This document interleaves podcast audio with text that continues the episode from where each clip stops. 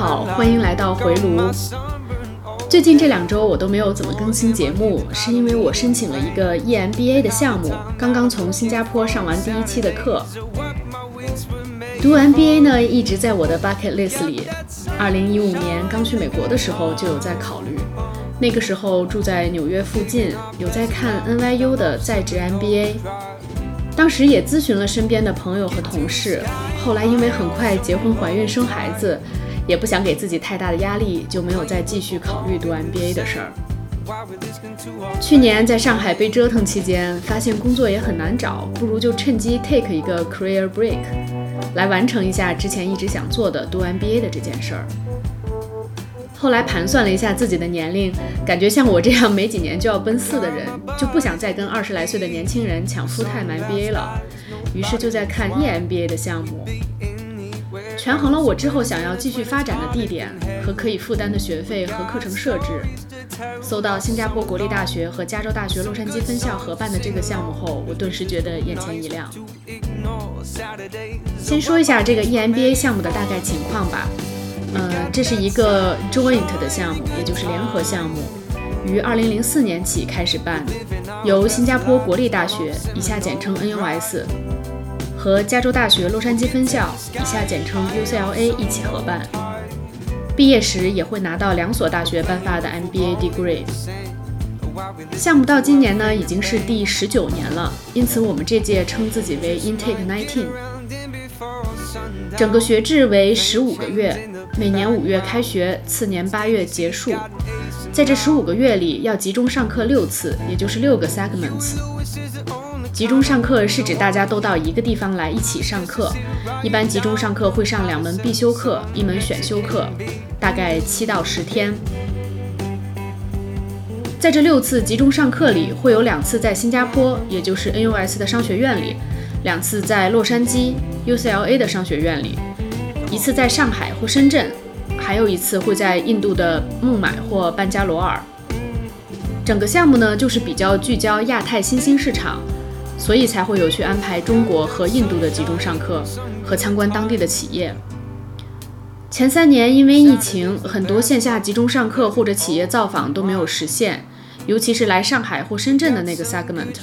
据说去年去了东京，前年去了巴塞罗那，今年我想应该可以恢复来中国了。像这样的 EMBA program 其实也不少，比较有名的是伦敦商学院和美国哥伦比亚大学合办的 EMBA Global。我有朋友就是几年前读过这个项目。我们这个项目呢，去年在 QS EMBA Joint Program 里面排名全球第三，是高于清华大学与 INSEAD 美国西北大学凯洛格和香港科技大学的联合项目的。关于申请的条件，我把具体的放在了 show notes 里，感兴趣的可以点击进去看。对我自己来说，我觉得这个项目相对容易申请，是因为它不要求一定去考 GMAT 或者 EA，但硬性要求是，如果你的本科不是在英语为主要语言的学校就读的话，比如说像我，我是在国内国内读的本科，就需要出具最近两年内托福八十七分和雅思七分以上的成绩来证明你的英语能力。相比于考 GMAT，当然准备雅思还是容易得多。我大概九年前考过一次雅思，当时是技术类，是为了 relocate 去澳洲工作时要求要考的。我记得那时候写作成绩比较低，于是这次就买了本写作书，花了几周练习了大小作文，最后 overall 考了个七点五，也算是过关了。第一轮的申请其实是去年十一月底截止的，后来又延长到十二月底。当时说第一轮提交可以免申请费，于是去年我就赶着 deadline 前提交了。申请文书是三篇 essays，有常见的 Why this program and Why now，也有让你聊一聊一本影响你思考的书的这类题目。我那时候提交申请的时候，嗯，Chat GPT 还没上线，不然我觉得用它来帮我润色一下我的文章，其实应该也不错吧。后来还花了不少时间折腾我的学历认证。回我的本科和 master 的学校开各种的英文学历认证的证明，因为 UCLA 不接受电子版的，也是很奇葩。最后收到录取已经是今年三月下旬了，然后四月一号就开始 online orientation 了。今年这个项目也开始提供奖学金，我抱着试一试的心态申请了其中一个 entrepreneurship 的奖学金，竟然也中了一万刀，感觉还是蛮惊喜的。接下来说说这第一个 segment 的感受吧。三月底开始发 offer 后，四月就开始有线上的 pre segment 的课了。我们第一个 segment 有两门必修课，corporate finance 和 leadership and management skills。因为要照顾到美国的学员，所以线上课一般选择在新加坡的周六早上八点半，也就是洛杉矶的周五下午五点半。我们其实也有 base 在美国东部的同学，那他的时间可能就更晚了。正式上课前，我们先会有一个学员的线上会，便于大家认识彼此。所以其实来新加坡前呢，我们就大概了解了不少这一届的同学。课程的线上 pre segment 会提前发一些阅读材料和视频，也有在线的教材可以看。NUS 的在线系统叫 Canvas。拿到自己的学号，登录后就能看到教授上传的课件等材料。学生邮箱也要经常查看，几乎每天都有信息需要跟进。五月十三号是在新加坡的正式开课，我提前两天到的，住在学校提供的宿舍里，条件呢比较简陋，但好处是离 Business School 比较近，走路十分钟。校区有一个循环的校车可以坐，每十五分钟一班，两站路。这个项目提供早餐和午餐都在商学院里。十三号当天上午 orientation 的时候，吃早饭开始就跟同学们熟络起来了。orientation 和 introduction 是和 NUS 的另一个 EMBA 项目一起进行的。这里说一下 NUS 的 EMBA，他们呢有三个 EMBA 项目，一个是我们这个与 UCLA 合办的，另一个是他们自己的 NUS EMBA，还有一个是全中文的 EMBA，有不少国内的企业家和创业者来读。我正好就认识一个朋友在这个中文班就读。Orientation 当天呢，我们就跟 NUS 的那个项目一起，因为我们都是讲英文的。呃，他们今年这个项目好像有五十多个学员，比我们多一倍。Orientation 介绍了教授和 faculties，UCLA 的学术负责人也有从洛杉矶飞过来。当时我记得主持人有问，呃，谁飞来的时间最长？我们项目一个人说他是从美国费城来的，加上转机飞了二十二个小时。大家都哇。结果 NUS EMBA 那个项目，有人说他是从秘鲁来的，加上转机飞了三十多个小时，大家哇的声音就更大了。可见 NUS 的吸引力还是蛮大的，都能辐射到南美洲了。后来就到了我们自己的 breakout session，我们 intake nineteen 这次有二十六个人，其中有一个是去年 defer 到今年的。女生占比百分之四十六，据说是这个项目十九年来女生占比最高的一届，平均年龄四十岁，平均工作年限十六年，来自十个国家和地区，行业分布呢有生物制药、制造业、IT 软件、石油化工、纺织等，经典的 MBA 喜欢的 diverse 的背景，具体来说呢是。八个新加坡人，六个美国人，三个印度人，两个加拿大人，两个日本人，一个菲律宾人，一个澳大利亚人，一个马来西亚人，一个中国大陆的，就是我，还有一个是台湾来的。这里讲讲我的这些同学们吧。嗯，有两个美国人，他们其实是一对夫妻，男生叫 Matthew，来自田纳西州。女生叫 Cassia，来自北卡罗来纳州。他们两个人现在都在洛杉矶工作。他们在我们来新加坡上课前的那个线上的 pre-segment 会议上，就跟大家说他们是夫妻了。其实当时他们各自用各自的电脑在不同的房间 dial in。如果他们不自己明摆着告诉我们，我们是肯定不知道的。有意思的是，后来我们知道，上一届也就是 intake eighteen 也是有一对夫妻一起来读，他们据说一开始是没有跟班里的同学讲他们的关系，平时也不坐在一起。后来慢慢的，大家才知道他们是夫妻的。Matthew 是 Six Sigma 的黑带，也做 Six Sigma 黑带的培训师。他有一个自己的 consulting 的公司，是帮助中南美洲的香蕉农场把砍下来的香蕉树里的纤维再回收利用做纺织品的。他曾经在厄瓜多尔工作时产生了这个 idea。那来读这个 MBA，他其实想把这个生意继续做大。他和 Cassia 还资助了三个厄瓜多尔的孩子，给他们写信，并定期去探望他们。Cassia 在一个户外品牌 Pentagonia 工作，职位是 Material Developer，主要就是做纺织材料的，比如一款运动衣怎么做能防水又轻薄。他们这个行业其实很多供应链是在东亚和东南亚。这也是为什么他想报这个 EMBA 的原因。Matthew 和 Cassia 都是属于特别有热情和活力的美国人，说话声音洪亮，肢体语言丰富，心地也非常的善良。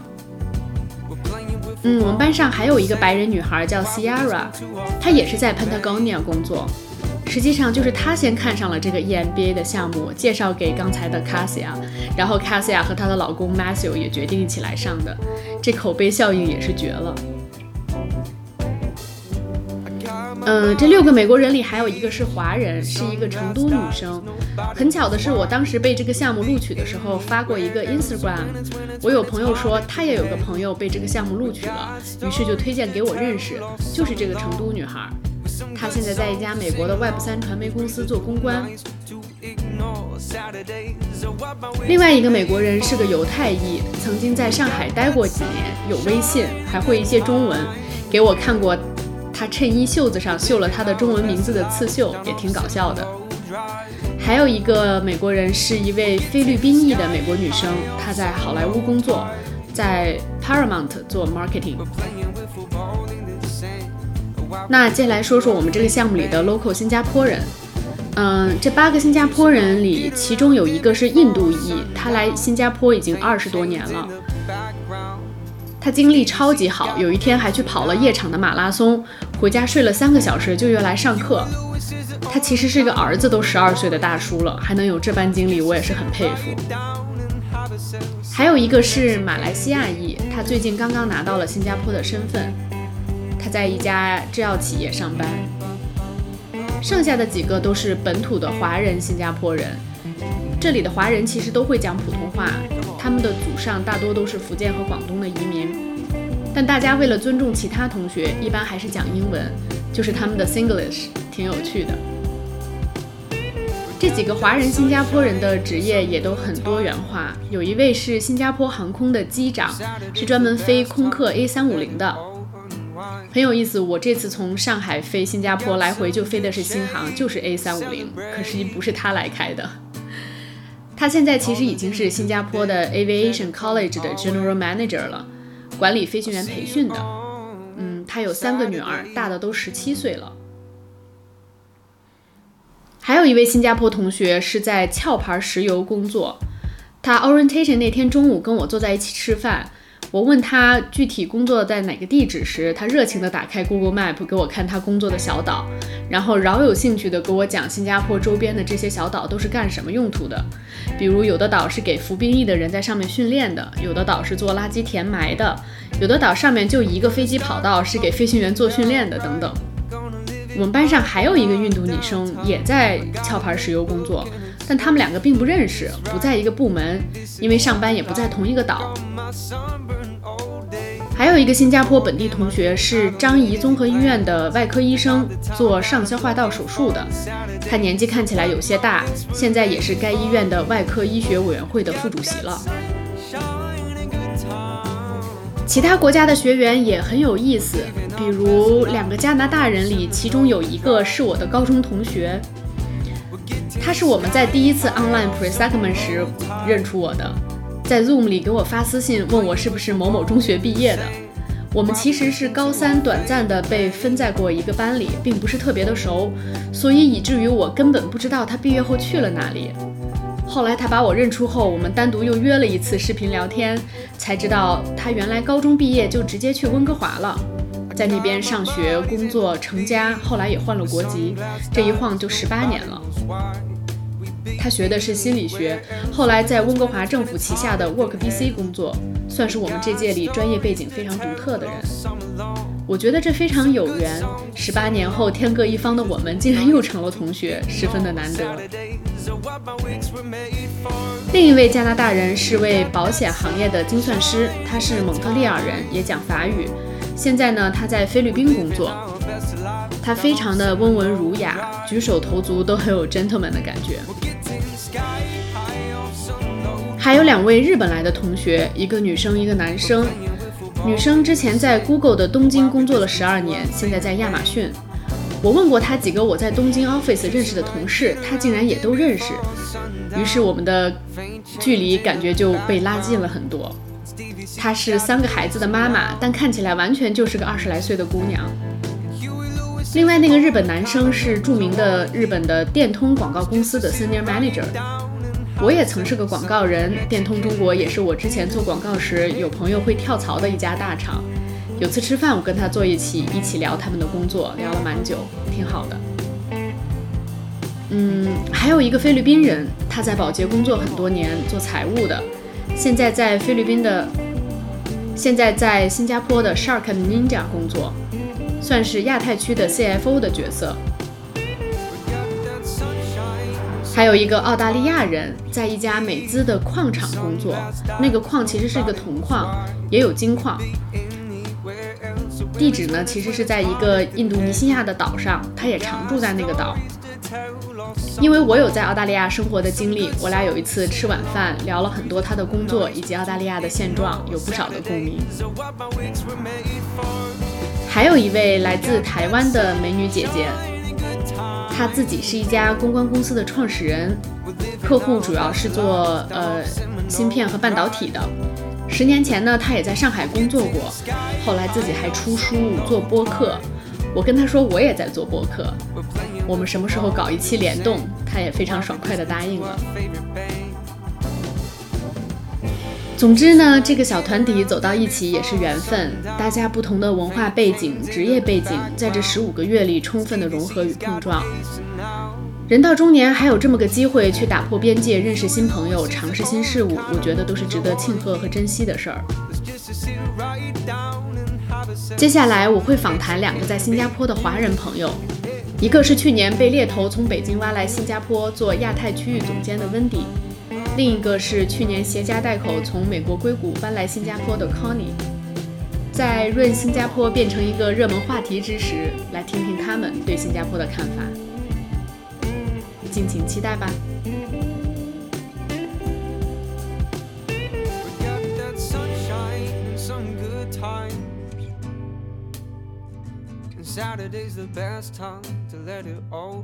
We got some good shade to celebrate. All of them good days that are coming our way. I'll see you on Saturday.